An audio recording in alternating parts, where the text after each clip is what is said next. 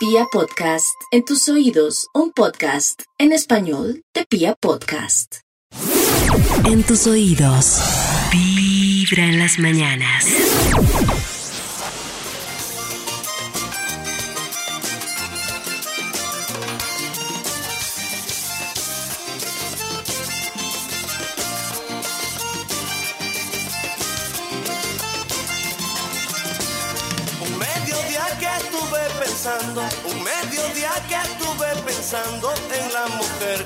Hacía soñar. Las aguas claras del río Tocaimo me dieron fuerza para cantar. Llegó de pronto a mi pensamiento esa bella melodía. Y como nada tenía, la aproveché en el momento. Y como nada tenía, la aproveché en el momento. Ustedes escuchan Vibra en las mañanas, hoy es jueves, es jueves 12 de agosto y esta semana en nuestro tema de cómo sentirnos mejor y de revolución mental y sentirnos mejor con Vibra, tendremos algunos ejercicios, pollito, que vamos a poner en la fanpage de Vibra y también en mi Instagram, que son ejercicios para hacer mindfulness y para, de alguna manera, lograr que la mente esté como más tranquila. Y uno de ellos tiene que ver con que cuando abramos los ojos o en algún momento del día, logremos encontrar 10 cosas por las que nos sentimos agradecidos en las últimas 24 horas. Esto es muy importante, les voy a decir por qué. Porque por un hábito de la mente, para que la mente sienta que hay felicidad, necesita, digamos, algo calificado como muy positivo. Digamos que cuando te pasa algo positivo, para que tú lo sientas como que te alegra mucho, como en una escala de 10 puntos, normalmente la gente lo califica como en no, 2, 3. En cambio, las cosas pequeñas que te pasan negativas, las asumes súper negativas, como menos 5, menos 8, menos 9, y eso hace que la mente le dé mucho más peso a las cosas negativas que nos pasan que a las positivas. Por eso, este ejercicio de dar gracias por 10 cosas durante las últimas 24 horas ayuda mucho a que la mente se 10. enfoque positivamente. gusta, yo lo El hago, sí. El agua caliente, por ejemplo, el trabajo Gracias que me por mis gusta. manitas, por otro Exacto. día, por el trabajo, porque Eso. mi camita, porque Eso. estoy calientica. Cualquier Mis Yo estoy súper, súper de acuerdo con eso. Mis compañeritos es- de trabajo amanecieron vivos. eh, Exacto. eh, estoy con vida. Pero esa es buena onda. ¿Qué les pasa? No, no, no, no, no. ¿Qué Es les no. pasa? Llega Un buen desayuno. Sí, Exacto. agradecer. Llega Y agradecerle nuestro- también, no. No, no, la gratitud es, es el don más Yo no sé si Max está hablando en serio. Ma- o hoy- está nos está- No, Max está hablando en serio. No, sí, Max, está está- como no conocen Yo a estoy Max hablando en serio. A mí los que más gordos me caen son los ingratos. Sí, ese- son los ingratos, David. Bueno, Cada mañana tu corazón no late. Vibra. Voy a compartirles a ustedes un tema a propósito de, de lo que hemos hablado muchas veces en las rupturas de relaciones de pareja y es el tema de la soledad. No me pregunten por qué, pero yo terminé leyéndome un libro que hace una ¿Sobre figura qué? llamada Carl Jung o Jung, me imagino que se Carl? dice, no sé si lo han escuchado. Carl. No. Y él habla de una terapia que manejan unos psicólogos que se llama es que la terapia junguiana. Y entonces es una terapia que me llamó la atención era porque decía como el arte de la soledad. Entonces decía que muchas personas le huyen a la soledad.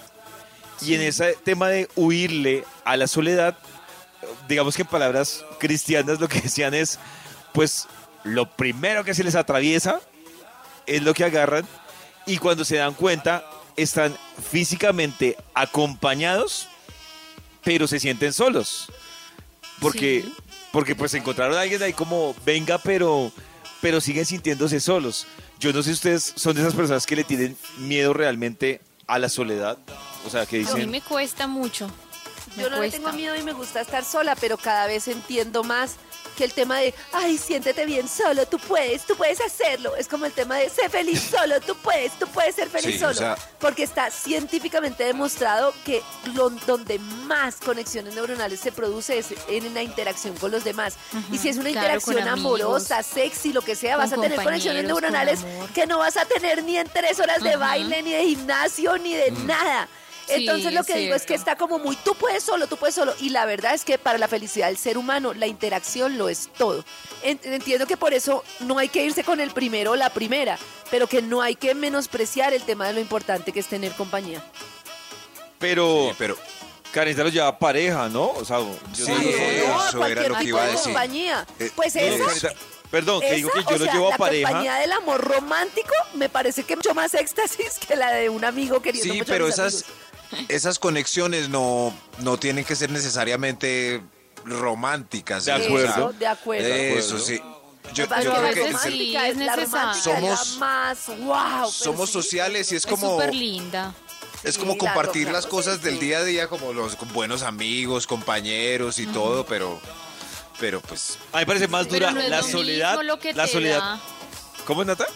No es lo mismo lo que te da esa Claro, relación con no amigos a la relación romántica, No es lo mismo. Ah, no, Estoy pues claro. totalmente de acuerdo. Sí, pues no es lo mismo, Nata, pero, pero yo siento que ese es el problema. Pero que tú... ¿por qué le huyen tanto a eso? No, Yo no, Un pero- filósofo decía, y es totalmente cierto, el amor es la única respuesta al problema fundamental de la existencia humana. Queriendo decir que todo ese tema del amor y de la compañía y de todo es como todo ese, es lo que ha sanado todo ese dolor de la existencia a lo largo de miles de años. Como para que lo dejen de menospreciar. Bueno, en fin, digo Pero yo. vuelves y lo llevas al tema romántico. O sea, Claro. que no tiene un amor al lado, no, tiene vida. no, porque es que hay gente que tiene miedo de estar sola sin amigos, Ah, sin, sin parche, No, sin Estoy totalmente sin de acuerdo. Yo creo que uno sí. tiene que estar bien solo y con uno mismo para relacionarse con los demás, que hay que aprender a estar solo Ay, y sí que hay que valorar Karen. las redes Ay, sí la familiares, las redes de amistad, las redes de todo. Pero sí quiero decir que ese Las discurso que le dicen a mujeres que llevan cuatro, cinco años, seis años solas, de tú puedes, Oh. empodérate, no sé qué, que quiero decir que el amor romántico hace falta y que el abrazo y el beso y la caricia y sentir algo por ahí hace falta. Sí, pero Sí. Y la Sí. nalgada. Pero, Eso. pero siguen diciendo pero. que, Dejen de decir que la felicidad pero. es compartida. Estás escuchando Vibra en las mañanas. A propósito del tema que estábamos hablando hace un momento de la soledad, tenemos una pregunta interesante. Queremos saber a usted qué plan o qué le da mamera hacer solo o sola. Por ejemplo, a Nata, ¿qué le da mamera hacer sola? Yo la verdad no he logrado ni ir a cine sola, ni Uy. ir a comer a un restaurante sola. Yo, me cuesta, Nata, mira como que, que, me aburro. te voy a contar una cosa que me parece rara. interesante. Yo la verdad pensaba, cerraba los ojos y pensaba en el plan de ir a cine solo y yo decía, bórreme. Pero resulta que me acuerdo tanto que unos, hace unos años, hace como unos 3, 4 años tal vez, 3, salió una película que se llama Soul. Los juegos, bueno, como una, la saga Los juegos y salió la niño. 7, que es, o sea, es una película de suspenso, pero tiene mucha sangre y todo el cuento. Y con la persona que yo estaba en ese momento, la persona vio, medio vio los cortes de la película y me dijo, mire, yo voy, lo dejo en la puerta del teatro, le gasto las crispetas, pero no me haga entrar a esa película. Y yo tenía muchas ganas, o sea, yo me he visto toda la saga, me la Ajá. repito y dije, no, qué falta de respeto no verme esta película. Pues fue la primera vez que entré a cine solo. Y ahí, Sí, bueno, ahí quedó normal. sé. Cuando me fui a estudiar a otro país, pues obviamente los primeros dos meses no es que yo tuviera muchos amigos como, o amigas para armar plan cine. Y la verdad, Nata, después de la segunda vez que fui a cine solo en este país, quedé tan mal acostumbrado que me da una mamera ir a cine acompañado. No, yo no puedo ¿Sí? todavía. Sí, Max, me da una mamera ir a cine acompañado y después ya en este lugar cuando ya conseguí amigos y amigas íbamos en combo o en pareja cine, la verdad es que no era lo mismo. Yo decía, ay, bueno, sí, pero no, no se disfruta igual. Muy Ah. bien. Entonces, Nata, este fin de semana haz la tarea y vas a Claro. cine sola. Lo mismo el restaurante, como que uno ahí mirando a toda la gente comer. el celular, pues ahí sí, ahí sí Ahí puede hacer No, la el celular, muy triste. A mí me Se gusta, por ejemplo, cuando yo voy a comer solo, el lunes, por ejemplo, eh, salí y almorcé tarde. Y entonces salí a almorzar solo cuando yo almuerzo solo, a mí me gusta mirar a la gente, No, no sé cómo actúa. Claro. Cuando veo Qué parejas raro. almorzando juntas, Ay, digo, mirando. uno es tan ridículo en pareja, entonces digo, Hasta uno- estos llevan menos de un año saliendo. No, no. Esta Se es divierte uno con la mente. Eso Eh, Todo el almuerzo por andar Ahí mirando está. a la gente. a ella, ella sí me merece, ella Claro. no merece. Así, nada. Aquella, claro. No sé, me Aquella cuesta. tiene 10, por ejemplo. Cada mañana tu corazón no late, vibra. Hoy que estamos hablando de la soledad, y creo que ayer, Carecita, en algún punto alcanzamos a hablar de cuando uno se va a vivir solo, que es Sí. un, un tipo de soledad, ¿no? Cuando uno se va a vivir solo y empieza a hacer Uy, cosas como cambio. tener vajilla de mil juegos de diferentes productos, de donaciones, de vajillas que uno, no- o sea, tazas que uno no sabe de dónde salieron, platos que uno no sabe de dónde salieron, pero no coincide ninguno con el otro. Sí. No cuadra nada. Yo cuando me fui a, vivir solo, no sé si Max lo recuerda, pues porque Max estuvo hospedado ahí eh, un tiempo. Pero uno tiene además, además uno tiene como cosas que, o sea, yo siento que uno en el fondo no se llena de tanta, ¿cómo les digo yo? De tanta carga como cuando uno está viviendo en pareja. Sí, siento que en pareja total. Como en la pareja, familia, sí. Pura sí bobada. carga. No, está lo mueble necesario. para esto, Sí, uno solo es- esto, la pinza para esto. Uno solo es minimalista, sí. Minimalista. Dos copas de vino, Eso. dos vasos Sí. de. Dos copas de guaro. Ya está en pareja y empieza a antojarse una cantidad de cosas que en realidad yo creo que no se necesitan. Ay, el tapetico, ay, el no sé qué, ay, el Eso no sé sí. qué. Aunque después de un tiempo uno sí se vuelve cositero. Yo amo No, comprar cosas no, para la- la bueno, cocina. ah, bueno, será. Yo llevo no sé cuántos años de casada y todavía no me he podido volver cositera. Claro. Yo, por ejemplo, yo sí. cuando, viví, cu- cuando empecé a vivir solo, en la sala, la sala tenía una caja que llevaba como seis meses que no organizaba. O sea, una caja de un trasteo. Y no tenía nada. O sea, cuando llegaba la visita, les tocaba sentarse en el piso o, o en una sillita en la barra de la cocina. Y como a los siete meses, compré un sofá y ese sofá me pareció que ya llenaba la sala. Pero yo sí siento que cuando uno está viviendo con alguien, uno es el sofá, el sillón, la mesita de centro, la no sé qué. Ay, Ay, eso es una más cantidad de lindo. cosas. Bueno, otra cosa es volverse semi-vegetariano obligatoriamente porque uno no le alcanza la plata para comprar carne. Ah. No, pero así uno logre conseguir una librita de, Sí. de entrepecho, descongelarla y hacerla es muy aburridor. Es Entonces, muy uno- aburridor, toda la Sí. razón. Salchichero. Ah, Es muy Salchichero. aburrido. Salchichero. Atunero. Salchichón cervecero o atún. Sardinero. Sardinero. Yo me volví sardinero. Arroz y Arroz, sardinas, sardinas y No. papas. Pero y papas todo el tiempo es muy triste. Eso sí me gusta. Bañarse con la puerta abierta. O sea, todo lo que uno pueda claro. hacer. De andar desnudo por la Sí. casa. Ay, qué la No, desde que la señora que invitamos una vez dijo que uno tenía tres ángeles en la casa, yo sí cierro la puerta del baño. Estás escuchando Vibra en las mañanas. Yo quiero que Karen nos explique eso que dice que uno, uno no, no carga cosas solo, sino a veces carga cosas de los demás, ¿no? Sí, en el matrimonio, cuando nos unimos con alguien, ¿en qué nos estamos metiendo realmente? Por eso les recomiendo qué? la charla que tenemos en vibra.co con Santiago Molano. Ahí en- tenemos una sección en donde están todas las charlas que hemos hecho de revolución mental, todas esas charlas que estamos haciendo para sentirnos mejor. Y él explica pues muy bien esto de lo que vamos a hablar hoy. Es que cuando nos casamos con alguien, pues, o nos unimos con alguien, hay una cantidad de cosas que estamos uniéndonos. Primero nos ¿Con la estamos familia? uniendo al trauma de las otras personas. O sea, todos tenemos un trauma, unas marcas de niñez y cuando nos unimos con alguien nos unimos a su trauma. Cuando nos unimos con alguien nos unimos a sus creencias inconscientes. Todos tenemos creencias religiosas, culturales y demás y cuando nos unimos con alguien nos unimos a eso. Uy. Nos unimos a su forma y a sus patrones de comunicación. Eso me parece lo más difícil. Si es una persona que está acostumbrada a no hablar, sino a quedarse callada, a retraerse o a comunicarse de forma violenta o lo que sea, pues bueno, ahí está. Nos casamos o nos unimos a su ego. o sea, Sí. literalmente a su ego. Y nos casamos con su niño interior.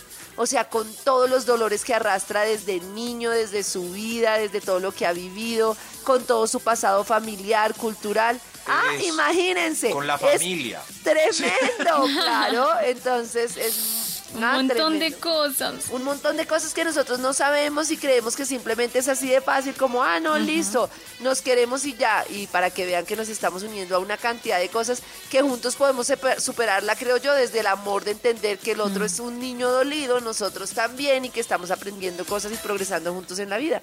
¡Ah, Yo creo que tremendo! hay un tema, Carecita, que, que le sumo yo. No sé si, si Camilo lo menciona, pero siento que hay un tema que lo hace más complejo porque estoy de acuerdo contigo. Uno, cuando se une con una persona, está, digamos que también uniéndose con todo eso que Karen dice.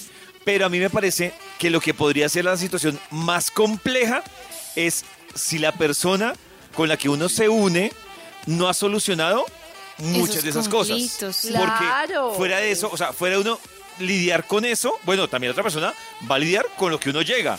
Pero fuera de eso, va a lidiar con los problemas y cosas no solucionadas y uno también termina entrando en ese pastel. O sea, Pero es que la mayoría de personas tenemos cosas no resueltas. O sea, Sí. eh, o yo, por ejemplo, yo siento que he hecho un trabajo ahí fuerte y sin embargo me falta un montón. Si yo les digo, ustedes de todo el proceso de lo que tienen que resolver de sus cosas, ¿qué porcentaje han resuelto? Mm, por ahí un 20. Ay, Dios mío, qué yo- lo que pasa es que yo, ¿sabes qué creo? Yo, por ejemplo, no lo pongo en porcentaje, sino digo que uno es como un día a día. O sea, uno hoy tiene en la mente que no ha resuelto algo y lo resuelve y el día de mañana sale otra cosa. Creo Ah. que, sí, o sea, como que dice, uy, Uy, listo, ¿cierto? solucioné es esto. impresionante, es como de Solucioné- nunca acabar. Eso me Sí. pasa a mí, no, ya había resuelto esto y luego me salió esto y luego me salió esto y luego lo otro. No, claro, que, que si es por el lado que dice Karen, uno puede decir, bueno, resolví este tema de, no sé, de mi inseguridad. Listo, avancé. Y el día de mañana se encuentra con que superó la inseguridad, pero ahora tiene un rollo, no sé, con la hermana. Entonces uno es como, ay, ahora a solucionar esto. Soluciona el tema de la hermana y listo, listo, No, soy eso- feliz. Ahora O sea, en la vida nunca, nunca se acaba eso de tramitar No. y solucionar. No, No, siempre Pero, estás Maxito, cambiando, todas. siempre estás Creo que ese es el chiste. Todo, es que ese es el es el chiste. chiste de la vida. El problema es que uno cree que es un producto terminado y por eso hay gente súper terca que está haciendo las cosas mal y sigue y sigue. Uy, en cambio, sí. uno debe verse como si estuviera loading o cargando. Estoy loading o cargando, entonces tengo que resolver cosas, tengo que ir Loading. adaptando, transformando porque estoy loading y puede que hoy me equivoque y lo haga mal, pero tal vez mañana lo haga bien. Y. Cada mañana tu corazón no late. Mucha atención porque estamos recibiendo más historias de cosas que usted le da mamera hacer en soledad. Dice, hola chicos, a mí me da mamera viajar sola. Yo no he podido. Quiero ir a mil lugares, pero no tengo con quién y sola me da miedo. Eso como primera medida. Y a mí me gusta hablar, compartir ideas y no tener con quién me frustra. Por eso creo que no, no me cuesta, me cuesta viajar. Un beso. Viajar. Un beso. Viajar Claro sola, que sí. claro, Sí, porque es que pues está... viajar. Oh. A mí sí me parece chévere viajar solo, pero entiendo Sí. que a veces uno quiere comentar, ay, mire esto, mire lo otro. Pero- Yo entiendo que tenga miedo porque en países como el nuestro es muy miedoso todo, Sí. ¿cierto? Hay, hay mucha inseguridad y gente con malas intenciones. Pero cuando Ah. uno visita hostales hay un montón de suizas solas Sí, es que van chévere. por ahí solas. y- Claro. Oh. Es la Y oportunidad. Es que uno está solo, pero apenas llega al hostal ya no, ya no está solo. Porque hay. Pero yo no soy de las que habla mucho con la gente desconocida. yo No, creo pero que hay no. hostales Pero- que están hechos básicamente para interactuar y es chévere. Nata, pero yo Mal, creo que mal ahí. yo tampoco es que sea mucho de hablar con desconocidos, pero te cuento que cuando uno viaja solo, pues no tienes más Claro. opción. Le Cuando no toca. tienes más chévere. opción, pues empiezas a hablar con los demás. No, y, Le coges no, el y chiste. además, yo me quedé la otra vez en uno en la Candelaria súper chévere y los comedores son grandes, entonces uno se sienta ahí a comer y pues al lado hay más gente y hello, hola, hola tú. Y la gente empieza a hablar y hoy por la noche hay una fiesta en el Bartal, vamos. Y así, ya, así es la vida. así. Estás escuchando Vibra en las mañanas. Karencita nos está compartiendo también cositas que le pasan a los que empiezan a vivir solos, ¿no, Karencita? No, Karencita. No, no, no. no. Ella nos está hablando, por ejemplo, de cuando uno se va, De cuando uno, pollito. se va a vivir solo. Y yo tengo otra cosa. Cuando uno se va a vivir solo, también yo siento que la nevera es diferente, ¿no? La nevera hay que estar... Ay, La nevera no tiene nada. No, pero bueno, bueno, al principio, eh, cuando yo me quedé en el apartamento de David, que David no estaba, ¿cierto? Me amablemente me dijo, quédate ahí, ¿cierto? Eh, abrí la ahí, nevera para guardar mis tres posean, huevos. Que te Eh, posean. bueno, pues compré tres huevos y solo David, solo tenía media de guaro ahí en la nevera. Pero eso me habló bien de David. No, Yo ni siquiera, no, tengo solo como una Media. cerveza. Ya. ¿Sí? Una... Pero hoy en día sí hago mercado, pero cuando me fui a vivir sola al principio, yo tenía que, tenía como una libra de carne, Mm. un tomate, una cebolla y por ahí unos tres huevos. Ya, siempre tenía lo mismo. Dos salchichas verdes. Uy, qué asco. No sé, salchicha. Vengan, en temas, por ejemplo, de soledad, tengo... te- Karencita tiene más cosas, ¿no? Karencita. Karencita, ¿estás bien? Hermosa. Ya, perdón. Pero porque uno no tiene derecho a ir por un café en este programa. De cosas que uno hace cuando se va a vivir solo. Esta me parece la más triste. ¿Qué es esta? Suponer que te vas a convertir en un dios del sexo y decepcionarte rápidamente. ¿Cierto? Oh. ¡Terrible! Dicen, no, eso vas a hacer fiestas, vas a hacer y deshacer. Qué y, pena, y- pero y está no. súper sobrevalorada la soltería. Sí, no. Yo soy muy feliz cuando, fui muy feliz cuando viví sola, es que soy muy feliz. Fui muy feliz cuando viví sola, pero no es así como que, uy, rumba estoy de y no sé acuerdo. qué. Fiesta No, todos los no días, es así. vengan a mi No casa. No, así. no, es así, no es No así. estoy de acuerdo. Depende, pero... Depende, No, claro. pero depende. No es así. El apartamento... No, Lo no, lamento. Es muy diferente. No Sí, es Sí, así. lo No es lamento así. por Nata Pero- y por Karen, pero no Sí, puedes decir que lo está lamento. sobrevalorado. ¿Cuándo fue la última Sí, fiesta sí. que hicieron ustedes en su Así, casa? exacto. Es que no es solos, así, fiesta. sol- No es fiesta. Miren, por ejemplo, No es fiesta. había un plan ¿Qué es? que me terminó, que ¿Cuándo me fue la terminó última gustando. vez que tuvieron sexo? ¿Cuándo fue que? No, no, no, no, no. Eso no es lo que estamos. estamos no, pero Karen, ay, pregunta Gracias a capciosa. su soltería. Capcio- ay, Sí, háganse. ¿Sí? Ay, No Casi, casi respondemos. Cada mañana tu corazón no late, vibra.